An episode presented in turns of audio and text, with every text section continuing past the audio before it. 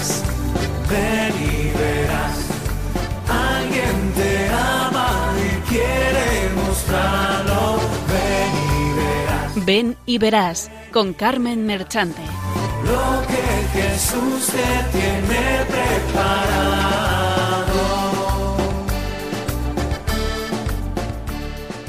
Benditos y alabados sean siempre los santísimos corazones de Jesús y de María.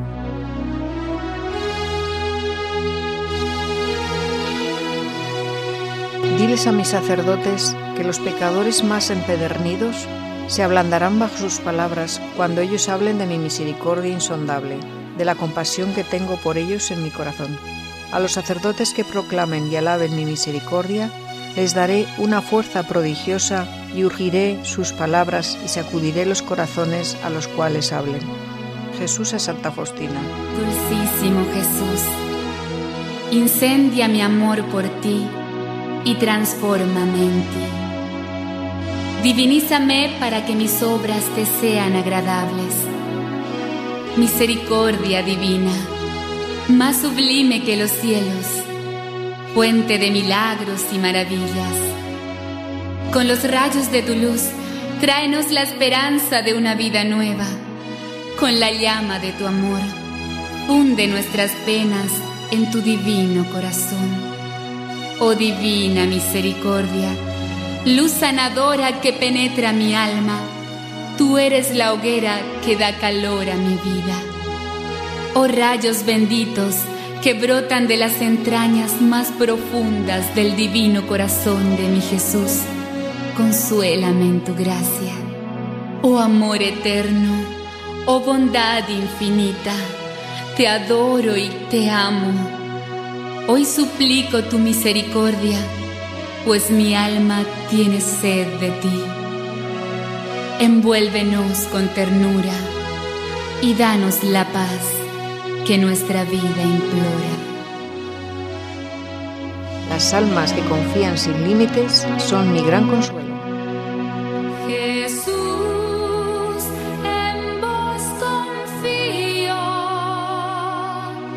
Recién estrenado el tiempo pascual, tiempo de gracia y agradecimiento al Señor por habernos abierto las puertas del cielo. Con su resurrección, no queda otra que estar rebosantes de alegría, pues encima es el gesto ulmen de su misericordia, como única fuente de salvación y de esperanza para la humanidad, y que terminamos de celebrar en el segundo domingo de Pascua, la fiesta de la Divina Misericordia, que el Papa San Juan Pablo II instituyó en el año jubilar 2000 y que en la misma ceremonia tuvo lugar la canonización de Santa Faustina.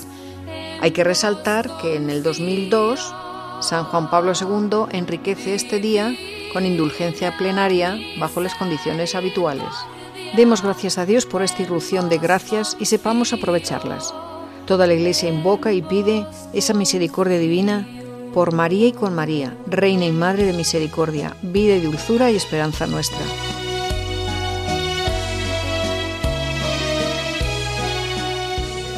El alma que confía en mi misericordia es la más feliz porque yo mismo tengo cuidado de ella.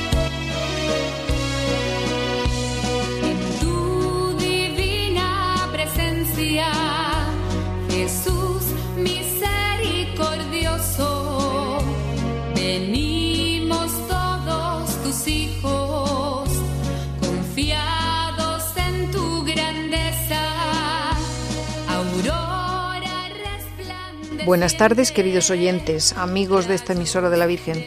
Hoy, en honor de la fiesta que terminamos de celebrar el segundo domingo de Pascua, como hemos dicho antes, vamos a tratar la vocación de las Hermanas de Jesús Misericordioso, congregación que, como veremos más adelante, le pidió Jesús a Santa Faustina Kowalska que quería se fundara para honrar su misericordia y darla a conocer al mundo.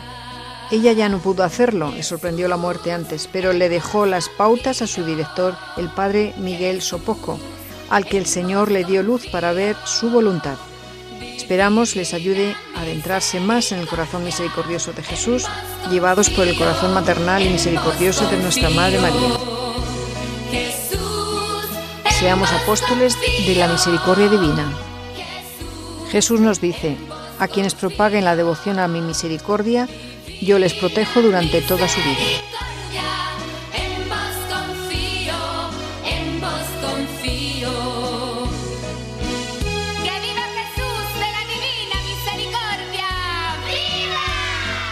Damos paso a la presentación del equipo que estaremos con ustedes esta tarde. Patricio Gómez, Adriana Domingo, María Luisa Pérez, José Antonio Esteban en el control y la que les habla, Carmen Merchante. Hoy nos acompañan como colaboradores José Luis de Julián, José Carlos Huerta e Irene González. Y como invitado especial tenemos nada más y nada menos que a San Juan Pablo II, como el gran apóstol de la Divina Misericordia. Buenas tardes a todos. Hola Carmen. Buenas tardes. Buenas tardes. Buenas, tardes.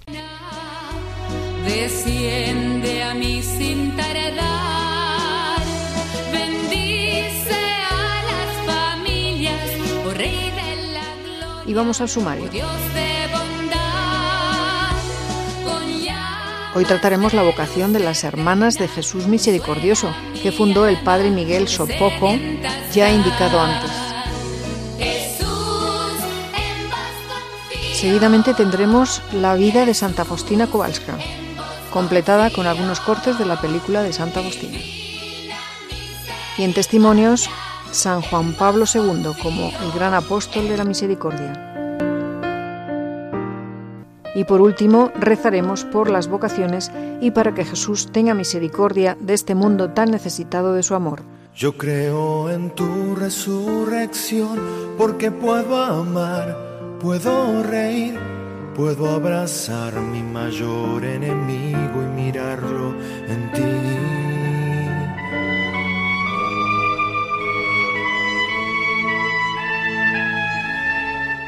Doctrina.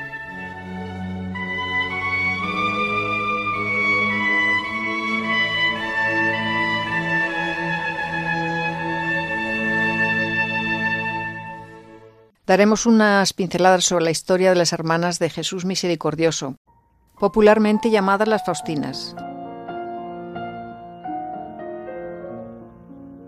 La congregación fue creada en 1947 por el padre Michel Sopoco como respuesta a las revelaciones de Jesucristo que había mandado a Santa Faustina, entre otras cosas, fundar una nueva comunidad monástica.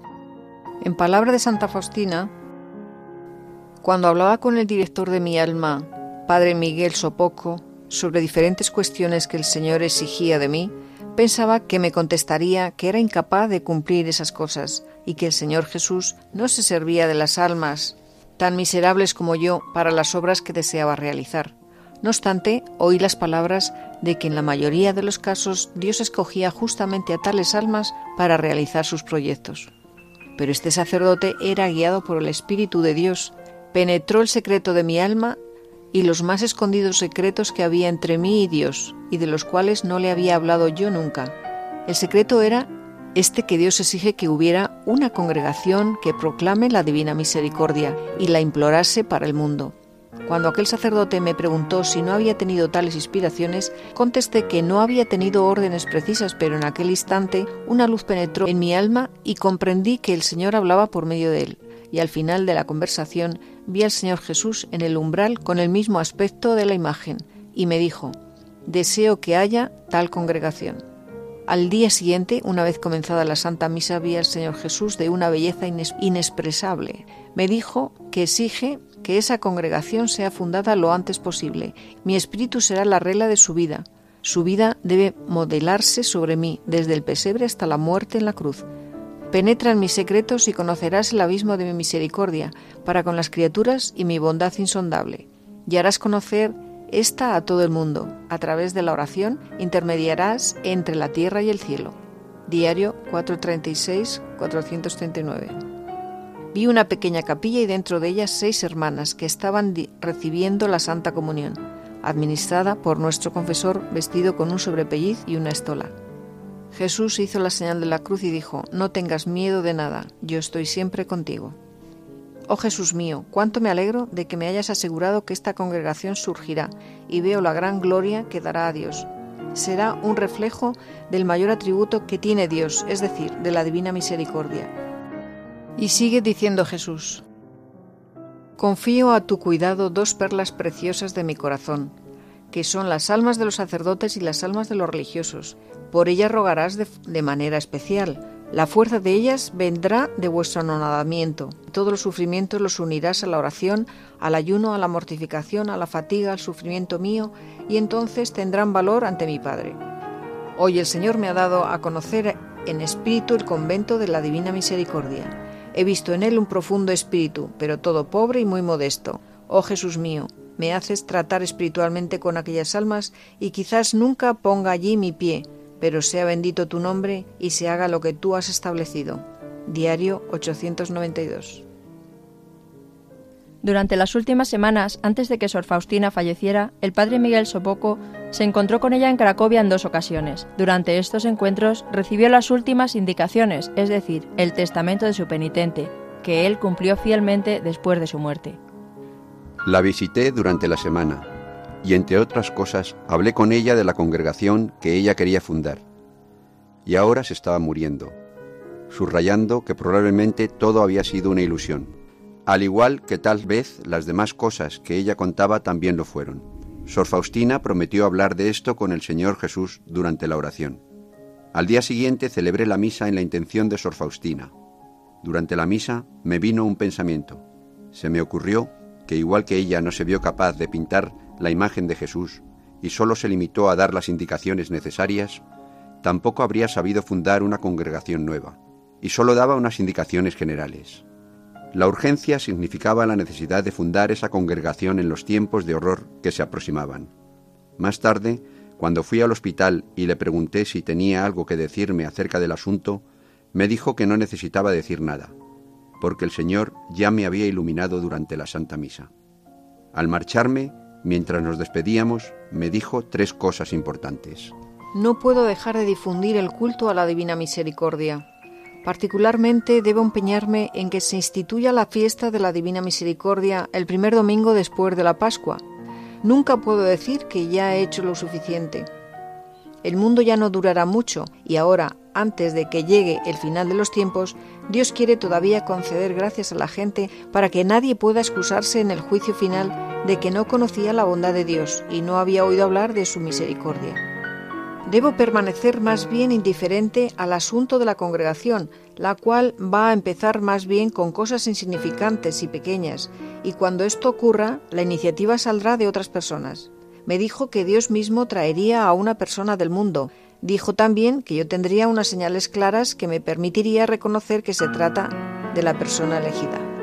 Tener intenciones puras en todo este asunto y en las actividades que haga, no buscarme a mí misma, sino buscar únicamente la gloria de Dios y la salvación de las almas. Si se llega a fundar la congregación, yo debo más bien dejar que la dirijan los demás, evitando ponerme yo al frente y querer dirigirla por mi cuenta. Debería estar preparada para las mayores dificultades, incluso verme abandonada, sufriendo decepciones, ingratitud y persecución sentí un dolor resquebrajante en mi alma y una amargura porque debía ya despedirme de esta alma tan extraordinaria. Me sentí abandonado por todo el mundo, pero entendí que era yo quien, ante todo, tenía que confiar en la divina misericordia. El padre Sopoco obedeció las palabras que recibió de Sor Faustina en su lecho de muerte. Con paciencia esperaba una señal de la voluntad de Dios. En 1939 estalló la Segunda Guerra Mundial Empezaba un tiempo horrible en el que el padre Sopoco hacía todo lo posible para predicar a la gente sobre la divina misericordia. En su casa se reunían los miembros de la Asociación de la Inteligencia Católica y de la Sociedad Mariana de Académicas. En aquellos encuentros destacaba una licenciada en Filología Clásica de la Universidad Stefan Batory de Vilna, Jadwiga Osinska. Un día, Osinska le confesó al padre Sopoco que pensaba dedicarse exclusivamente al servicio de Dios, pero no podía encontrar una congregación adecuada para ella. Pidió oración y ayuda, añadiendo que tenía unas amigas que tenían la misma idea.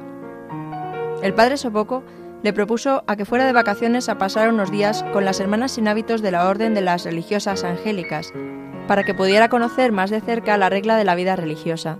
Después de las vacaciones, Jadwiga Onsinska declaró que había decidido dedicarse al servicio del misericordiosísimo Salvador y fundar una nueva congregación o algo parecido para adorar a Dios en su infinita misericordia, y que deseaba de momento profesar unos votos privados.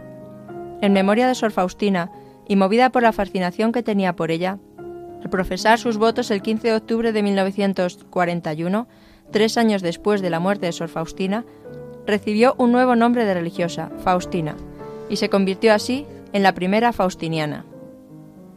En noviembre de 1941, del grupo dirigido por el padre Sopoco surgió otra candidata, Isabela Sor Benigna. Luego, el 26 de enero de 1942, se unieron a ellas más candidatas, y así se formó el primer grupo de seis. El padre Sopoco les dio nombres religiosos a todas, escribió para ellas una regla general y estableció una conferencia semanal sobre la vida interior. Las hermanas pensaban empezar la vida comunitaria después de la guerra. En la víspera de la fiesta de la Misericordia, el 11 de abril de 1942, las seis candidatas hicieron votos temporales, y aunque seguían viviendo con sus familias, desde entonces su vida adquirió ya el carácter de vida consagrada. Para el padre Sopoco, aquello fue la señal que él esperaba de la divina providencia. Un fragmento de la carta del padre Sopoco dice así. Os felicito, queridas hermanas, por esta gracia de la divina misericordia tan particular que se ha revelado en vuestra vocación, elegidas del corazón de Jesús, pilares de la futura congregación, confidentes de los misterios divinos, almas deseadas en mi oración, por las que cada día, desde hace cinco años, he rezado en cada Santa Misa. El 9 de noviembre de ese mismo año, el padre Sopoco empezó con las primeras seis hermanas. Después del retiro, el día señalado, de madrugada y oscuras, pues todavía ocurría durante todo el toque de queda, llegaron a la capilla de los carmelitas las seis señoritas. Allí, en un ambiente de catacumbas, tras oír la Santa Misa, a las cinco de la mañana, profesaron unos sencillos votos privados para vivir el servicio fiel al Salvador misericordiosísimo y a la Madre de la Misericordia. No hay palabras para expresar el ambiente de felicidad que se notaba en tresas desposadas de Cristo, qué felices estaban, a pesar de las muchas carencias qué valientes y llenas de confianza, a pesar de tantos peligros que acechaban a cada paso. Después de su llegada a Polonia el 16 de noviembre de 1946, las seis hermanas se reunieron en Poznan para renovar los votos. Fue entonces cuando las hermanas decidieron cómo iban a realizar la idea de la Divina Misericordia en sus vidas. La comunidad de las hermanas, que inició su formación religiosa y conventual bajo el nombre de las Siervas de la Divina Misericordia el 2 de agosto de 1955, fue legalmente aceptada y aprobada canónicamente según la ley diocesana bajo el nombre de la Congregación de las Hermanas de Jesucristo Misericordioso Redentor. Era el año 1947. En la estación de trenes de Milisborg se paró el tren jadeando. Del tren salieron unas personas, entre ellas se pudo observar una figura algo inclinada, la del sacerdote de 59 años, vestido con una sotana ligeramente descolorida. Después de intercambiar los primeros saludos, Entró al jardín de árboles frutales, después a la iglesia, y allí pasó mucho tiempo en el templo contemplando los escritos de la hermana a la que consideraba santa. Dobló las rodillas y rezó conmovido. Casi todo lo que Sor Faustina había predicho acerca de la congregación se estaba cumpliendo en todo detalle. El 1 de agosto de 1993, las reliquias de la beata Sor Faustina fueron traídas al convento de Milisborg, durante una ceremonia solemne por el arzobispo, ese día, mediante un decreto, la iglesia y el convento fueron ascendidos al rango de santuario de la Divina Misericordia. En 1973, la congregación recibió un nombre nuevo más corto, el de las Hermanas de Jesús Misericordioso. Actualmente la congregación realiza el carisma indicado por su fundador, el Padre Sopoco, en varias decenas de casas conventuales en Polonia y en otros países. La característica principal de la espiritualidad de la congregación es la contemplación de Dios en su misericordia, la confianza sin límites y la imitación de Jesús realizando obras de misericordia, sobre todo para con aquellos que más lo necesitan. Junto con una multitud de devotos seculares de la Divina Misericordia, difunden el culto de Jesús misericordioso y lo hacen con su oración y servicio desinteresado al prójimo. Asimismo, imploran incesantemente la Divina Misericordia para el mundo y especialmente la gracia de la misericordia para los agonizantes, así como la gracia de la bendición divina para los sacerdotes y religiosos. Con su actividad apostólica, las hermanas responden a las necesidades actuales de la Iglesia. Llevan, entre otros, hospicios, casas de protección de la vida concebida, organizan y predican retiros espirituales y catequizan. Cada día en la oración Jesús en ti confío a la Divina Misericordia, encomiendan las obras apostólicas y el testimonio de su vida, Los votos religiosos son para ellas la entrega total a Dios, donde no cuentan ya con sus fuerzas, sino con la omnipotencia de la Divina Misericordia. La Congregación de las Hermanas de Jesús Misericordioso, formada en obediencia a la Iglesia y de acuerdo a su misión evangélica, el 13 de mayo de 2008 fue aprobada como instituto religioso según el derecho pontificio.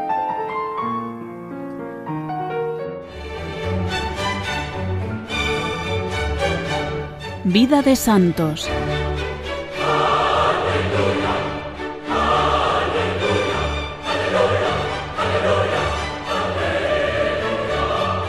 Por si alguno ha llegado tarde, sintonizan Radio María en el programa Ven y Verás.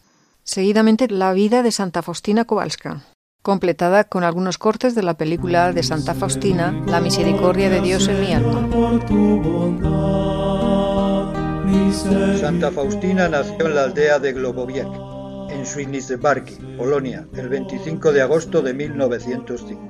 Fue bautizada dos días después con el nombre de Elena Kowalska, en la iglesia de San Casimiro. Sus padres tuvieron ocho hijos, Elena es la tercera, a quienes criaron con mucha disciplina, siendo gran ejemplo de vida espiritual. A muy temprana edad, Elena fue llamada a hablar con el cielo. Una indicación de este hecho fue un sueño que ella tuvo a la edad de cinco años. Su madre recuerda que en esa época Elena dijo a su familia, yo estuve caminando de la mano de la Madre de Dios en un jardín precioso.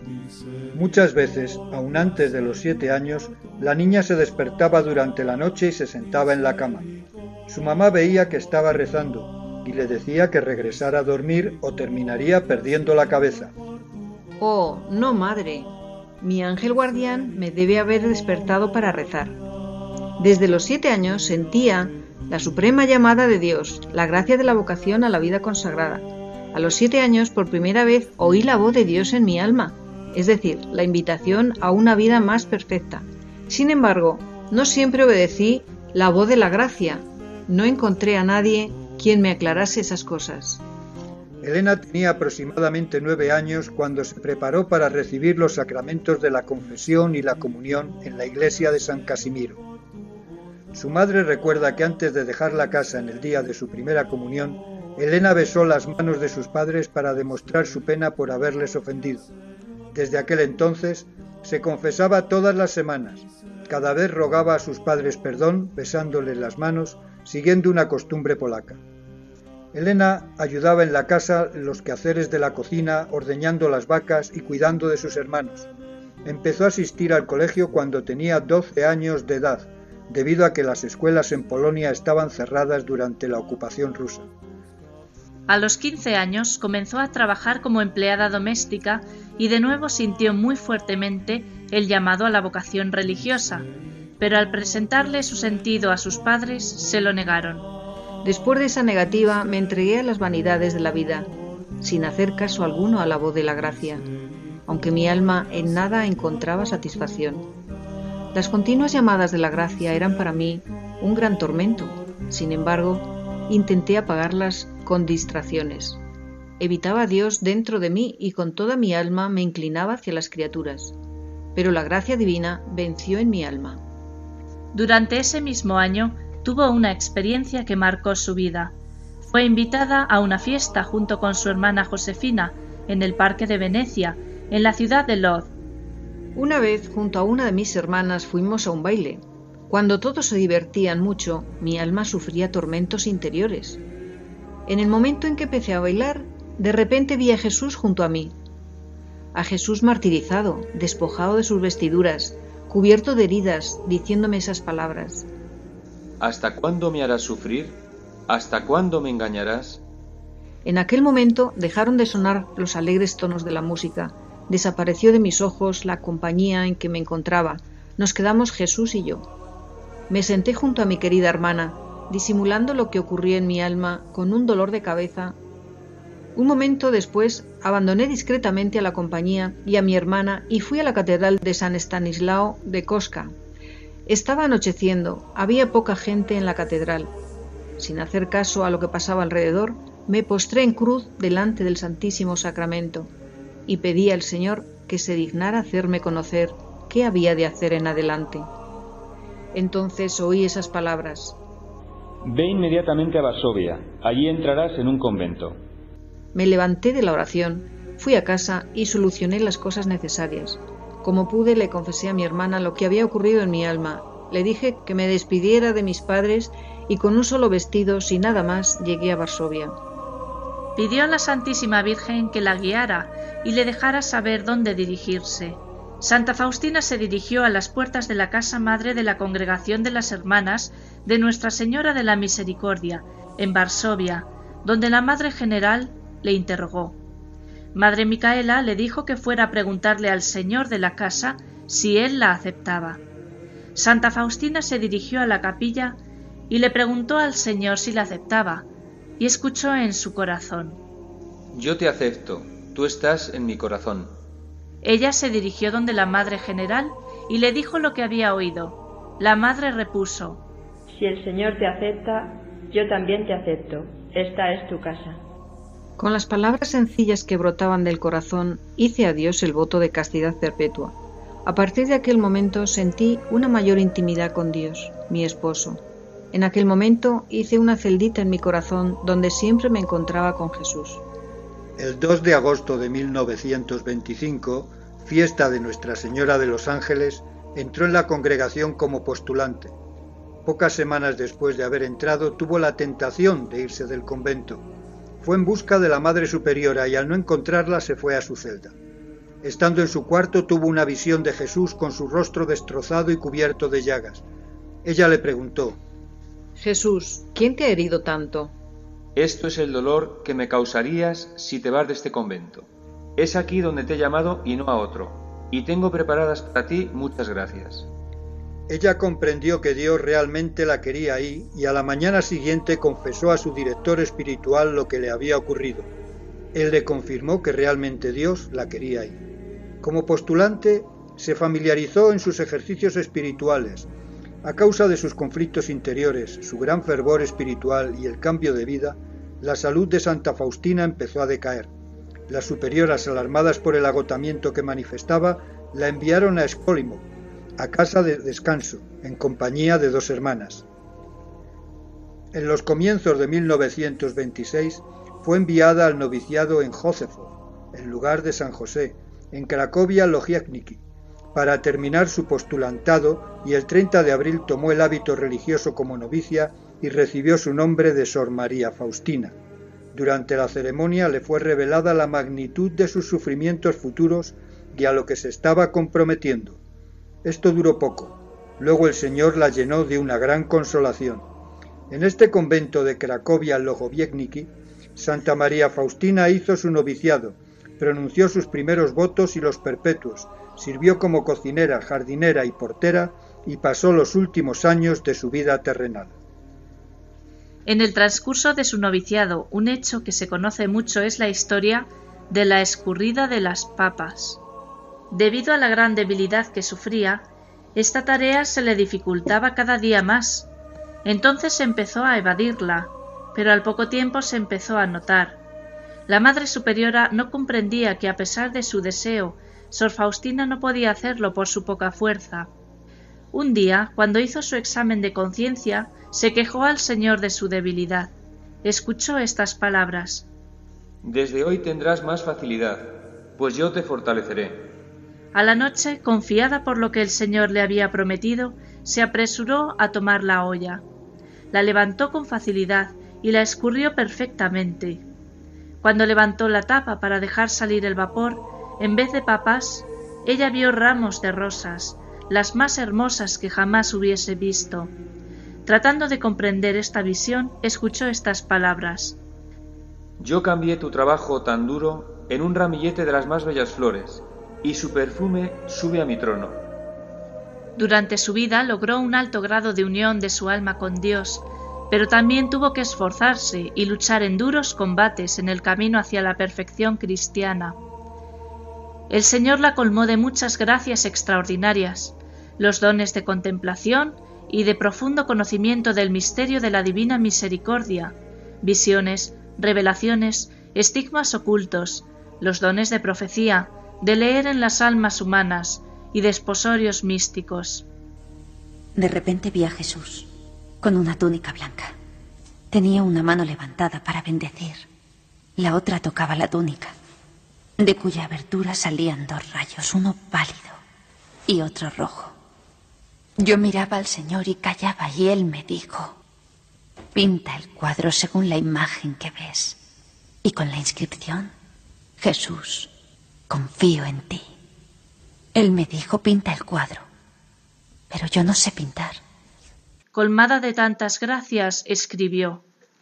Ni las gracias ni las revelaciones, ni los éxtasis, ni ningún otro don concedido al alma la hacen perfecta, sino la comunión interior del alma con Dios. Mi santidad y perfección consisten en una estrecha unión de mi voluntad con la voluntad de Dios. Santa Faustina sufrió la mayor parte de su noviciado constantes combates interiores, no podía meditar ni sentir la presencia de Dios. Sufrió fuertes tormentos y tentaciones, aun estando en la capilla. Durante su tercer año de noviciado le fue revelado lo que era ser alma víctima. Anota ella en su diario. El sufrir es una gracia grande. A través del sufrimiento el alma se hace como la del Salvador. En el sufrimiento el amor se cristaliza, Mientras más grande es el sufrimiento, más puro el amor. Sor Faustina se ofreció como víctima por los pecadores y con este propósito experimentó diversos sufrimientos para salvar las almas a través de ellos. Consciente de que todo el misterio dependía de ella, consintió libremente al sacrificio en completo uso de sus facultades. Luego escribió lo siguiente en su diario. Recibe mi sufrimiento. Acéptalo y dame más, Señor, frente al cielo y la tierra, frente a todos los coros celestiales, frente a la Santísima Madre de Dios y todas las fuerzas del cielo. Declaro ante Dios que en el día de hoy, en unión con Jesucristo voluntariamente, me ofrendo para la conversión de los pecadores y sobre todo las almas que perdieron la fe en la misericordia de Dios. Mi ofrenda consiste en que admito todos los sufrimientos, miedos y angustias que ellos padecen y les entrego los consuelos que guardo en mi corazón y que vienen de mi contacto con Dios. Durante la cuaresma de ese mismo año, 1933, experimentó en su propio cuerpo y corazón la pasión del Señor, recibiendo invisiblemente los estigmas. Únicamente su confesor lo conoció. Ella lo narra así. Apareció Jesús ante mí, sin vestidos, todo cubierto de heridas, los ojos bañados en sangre y lágrimas la cara desfigurada. Y me dijo Jesús, la desposada debe parecerse a su desposado. Comprendí sus palabras. Quiero parecerme a ti, Jesús, a ti crucificado, humillado, sufriendo, agotado. Tiempo más tarde, cuando Santa Faustina se enfermó de tuberculosis, experimentó nuevamente los sufrimientos de la pasión del Señor, repitiéndose todos los viernes y algunas veces cuando se encontraba con un alma que no estaba en estado de gracia. Aunque esto no era muy frecuente, los sufrimientos eran dolorosos y de corta duración, no los hubiera soportado sin una gracia especial de Dios. Mientras estaba en Escolimou, casi al final de su postulantado, Santa Faustina le preguntó al Señor por quién más debía orar y la noche siguiente tuvo esta visión. Esa noche vi a mi ángel de la guarda, quien me pidió que lo siguiera. En un momento me vi en un lugar lleno de fuego y de almas sufrientes. Estaban orando fervientemente por sí mismas, pero no era válido. Solamente nosotras podemos ayudarlas. Las llamas que las quemaban no podían tocarme, mi ángel de la guarda, no me dejó sola ni un momento. Yo pregunté a las almas qué es lo que más las hacía sufrir. Ellas me contestaron que era el sentirse abandonadas de Dios. vi a Nuestra Señora visitando las almas del purgatorio. La llamaban Estrella del Mar. Luego mi ángel guardián me pidió que regresáramos. Al salir de esta prisión de sufrimiento, escuché la voz interior del Señor que me decía, Mi misericordia no quiere esto, pero lo pide mi justicia. Hermana, hermana, rece por mí, se lo suplico. Hermana, por mí. Sin permiso especial, las hermanas no se levantarán ni antes ni después de la hora prescrita. Estás rompiendo la regla, hermana. Era la hermana Victorina. Me pidió que rezara por ella. No podía negarme. Victorina murió hace un año. Ha venido desde allí. Hermana Faustina.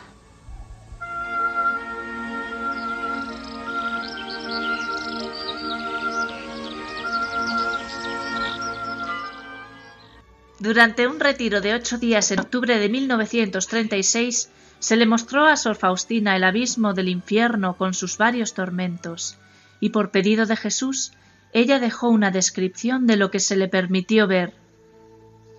Hoy día fui llevada por un ángel al abismo del infierno.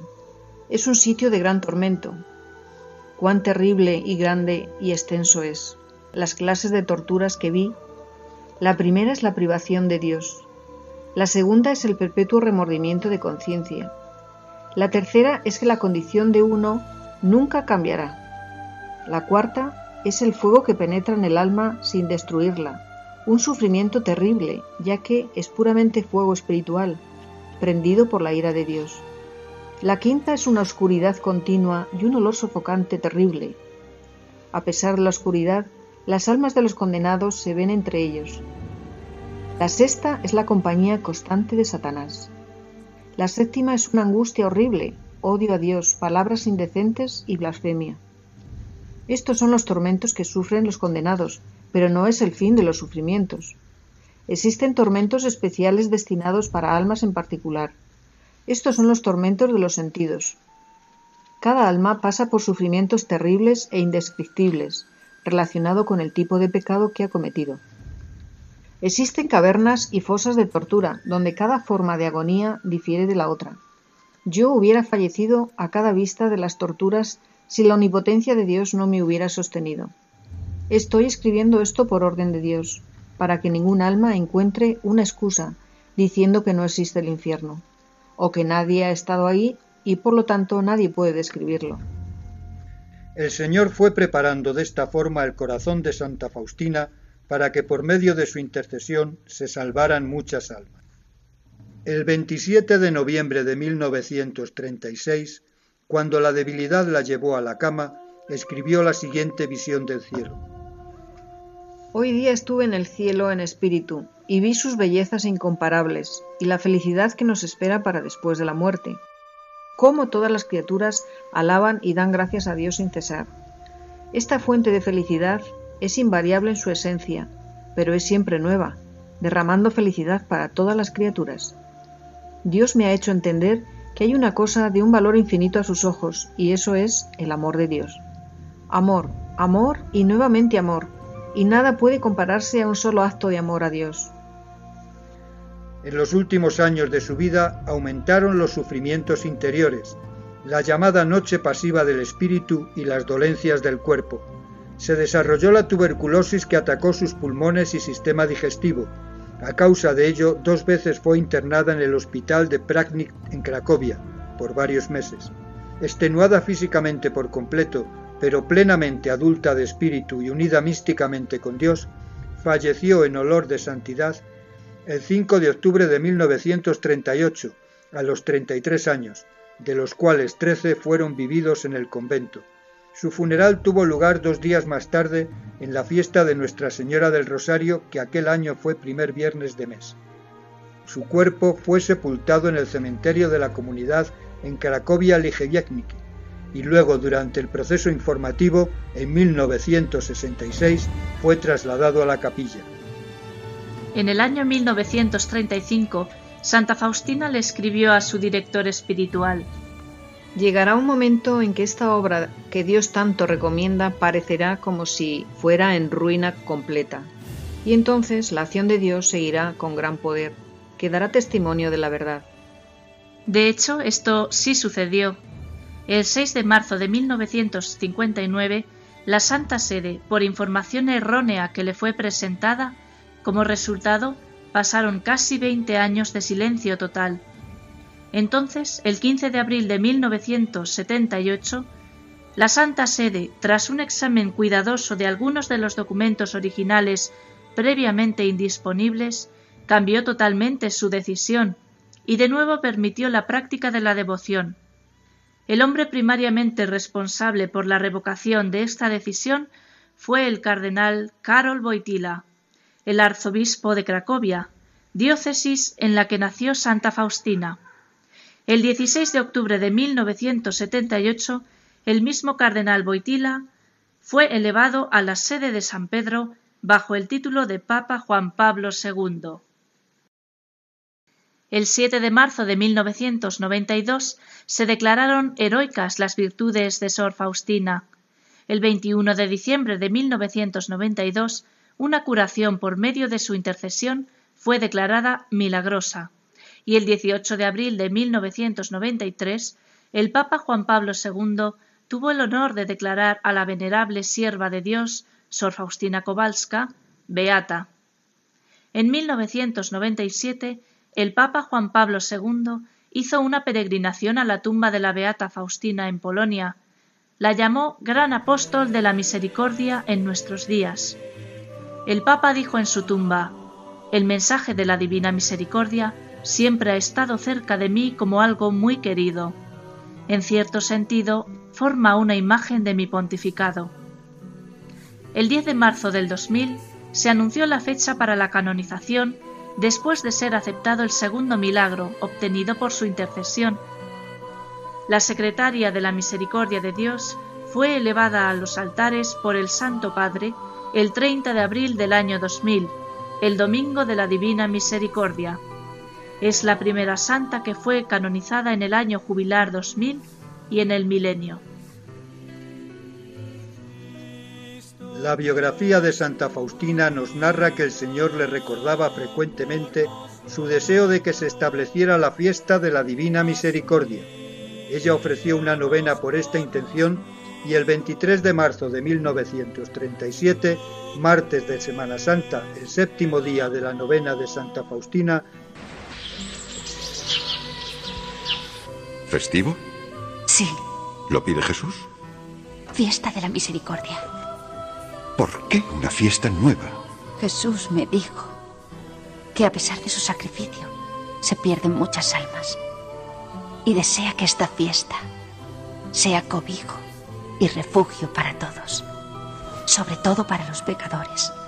Al final de la canonización de Santa Faustina, el Santo Padre declaró el segundo domingo de Pascua como el Domingo de la Misericordia Divina, estableciendo la fiesta de la Divina Misericordia que Jesús tanto pedía a Santa Faustina. El Santo Padre dijo, En todo el mundo, el segundo domingo de Pascua recibirá el nombre de Domingo de la Divina Misericordia, una invitación perenne para el mundo cristiano a afrontar con confianza en la benevolencia divina las dificultades y las pruebas que esperan al género humano en los años venideros, y después de su visita a Polonia en junio del 2002, para hacer que los fieles vivan con intensa piedad esta celebración, el mismo sumo pontífice ha establecido que el citado domingo se enriquezca con la indulgencia plenaria para que los fieles reciban con más abundancia el don de la consolación del Espíritu Santo y cultiven así una creciente caridad hacia Dios y hacia el prójimo,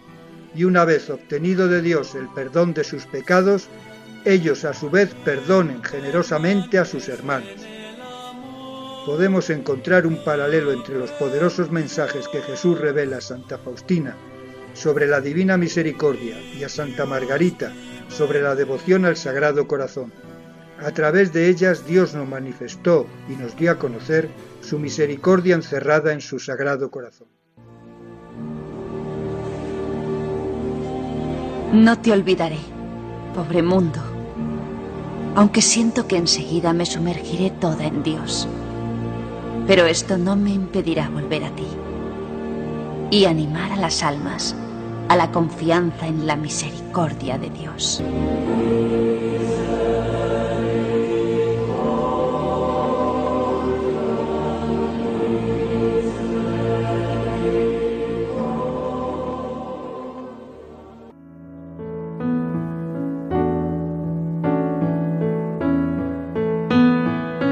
Testimonios vivos.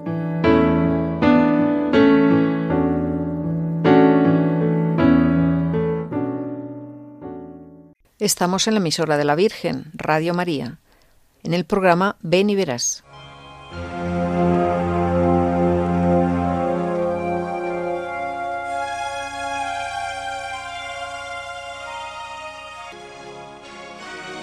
Jamás en la historia del papado ha habido un papa tan accesible y amado como Juan Pablo II. Su vida y dedicación le han ganado un lugar muy especial en el corazón del mundo. La historia se está haciendo mientras que él ha surgido como el hombre más visto de todos los tiempos y en la vida de la iglesia, el papa que más ha viajado.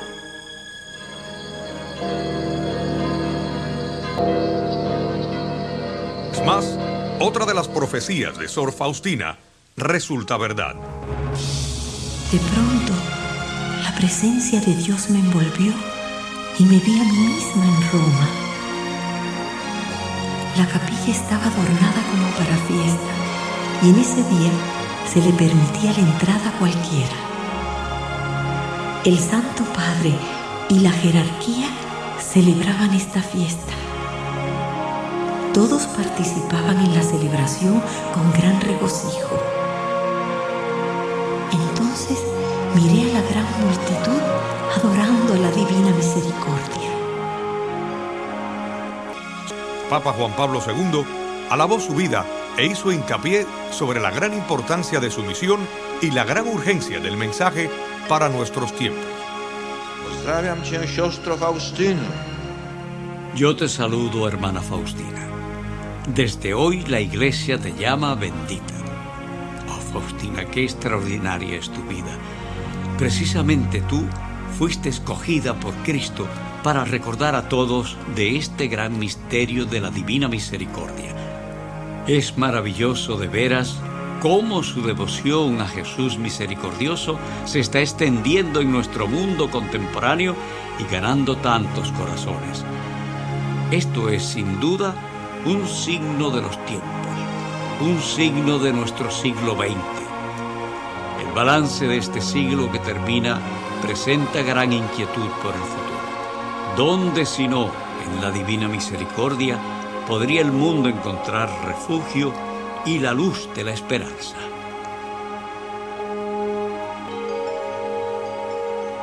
La vida del cardenal Carol Wojtyla y su función como papa reflejan brillantemente su llamado y su devoción a la divina misericordia. Fue el 13 de mayo de 1981, en la fiesta de Nuestra Señora de Fátima, que el Santo Padre sufrió un atentado que probaría la profundidad de su compasión y su compromiso a la práctica de la misericordia. Un gesto de júbilo salió de la muchedumbre cuando el Santo Padre se acercó despacio. Su automóvil abierto casi completaba la segunda vuelta alrededor de la plaza. El Papa saludaba a la gente tocando las manos extendidas y extendiendo a la vez sus brazos en señal de bendecir. Acababa de levantar a una niña rubia, la abrazó y la besó. Mientras la bajaba,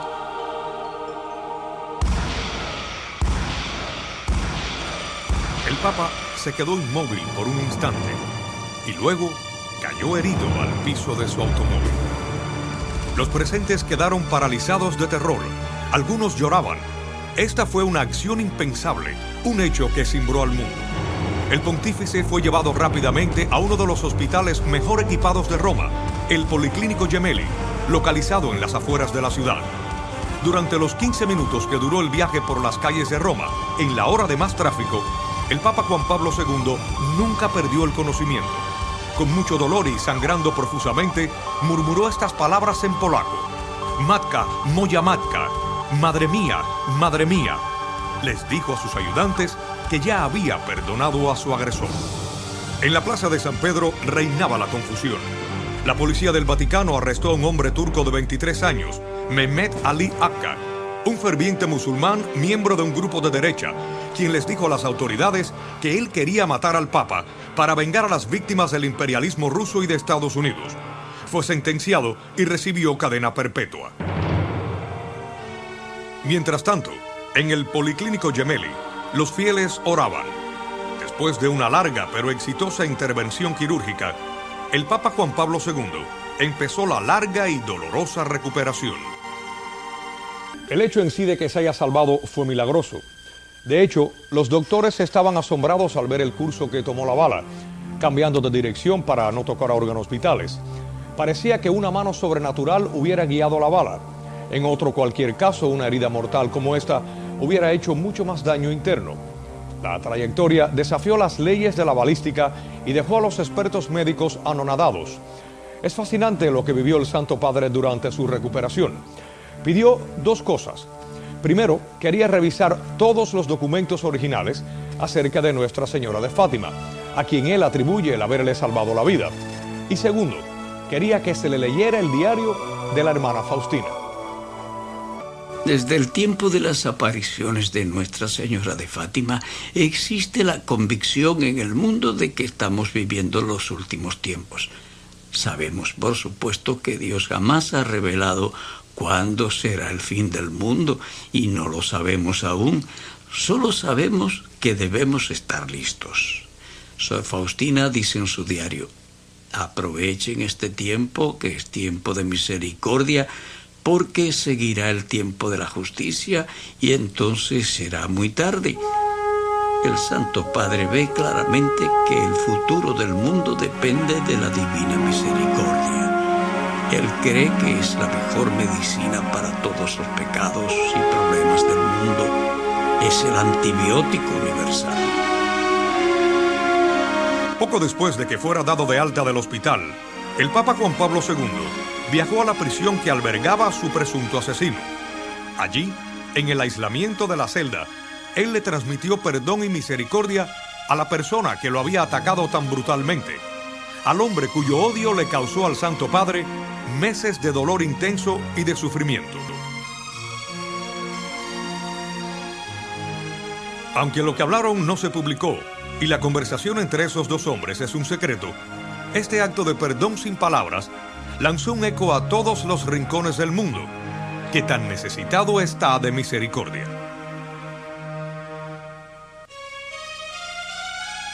El Papa Juan Pablo II es un verdadero apóstol de la Divina Misericordia. Su vida y ejemplo nos enseñan claramente cómo debemos aplicar este mensaje en nuestras vidas.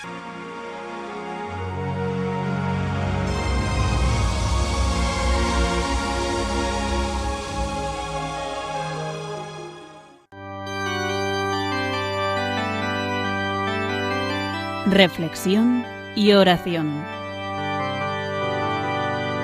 Rendido a tus pies, oh Jesús mío, te pido humildemente vivir para amarte, serte fiel. Mira que soy pobre, oh buen Jesús, soy débil y necesito apoyarme en ti para no caer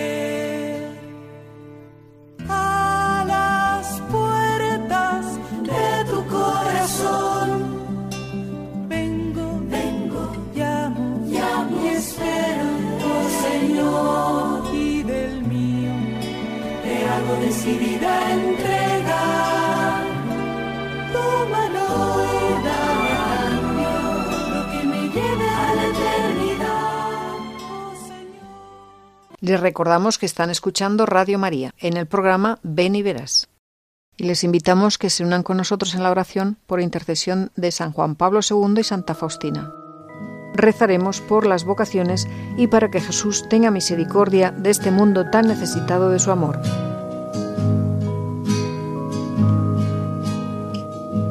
Oración de Juan Pablo II por las vocaciones. Señor Jesús, Pastor de nuestras almas, que continúas llamando con tu mirada de amor a tantos y a tantas jóvenes que viven en las dificultades del mundo de hoy.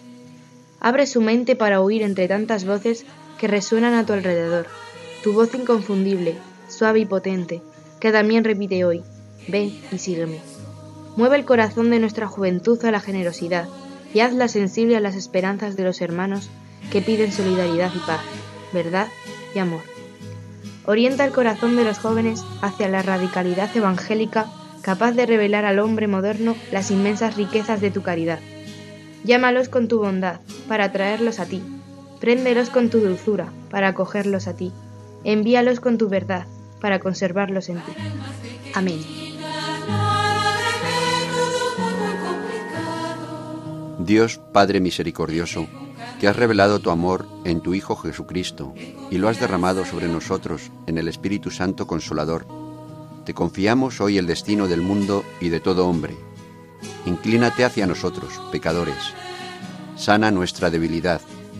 Derrota todo mal. Haz que todos los habitantes de la tierra experimenten tu misericordia, para que en ti, Dios uno y trino, encuentren siempre la fuente de la esperanza. Padre eterno, por la dolorosa pasión y resurrección de tu Hijo, ten misericordia de nosotros y del mundo entero. Amén. El Papa Juan Pablo II, el 17 de agosto de 2002, en Cracovia, Polonia.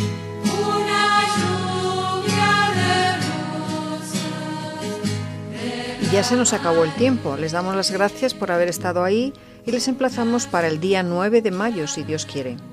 Esperando les haya gustado. Ya saben, si quieren escuchar otra vez el programa o no han llegado a tiempo, lo pueden hacer entrando en la página web de Radio María, www.radiomaria.es, y pinchando en la viñeta del podcast, ahí buscan el programa Ven y Verás y lo pueden escuchar en ese momento o descargarlo. También nos encanta que nos digan sus sugerencias sobre el programa. Ya saben, nuestro correo es ven y verás 3 con número arroba radiomaria.es. Ven y verás 3 con número, el 3, arroba radiomaria.es. Y recuerden lo que Jesús nos dice. Las almas que confían sin límites son mi gran consuelo. Buenas tardes y felices Pascua de Resurrección.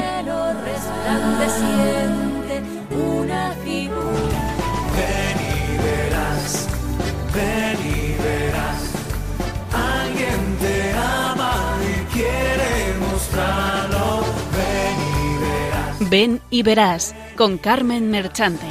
lo que Jesús te tiene preparado.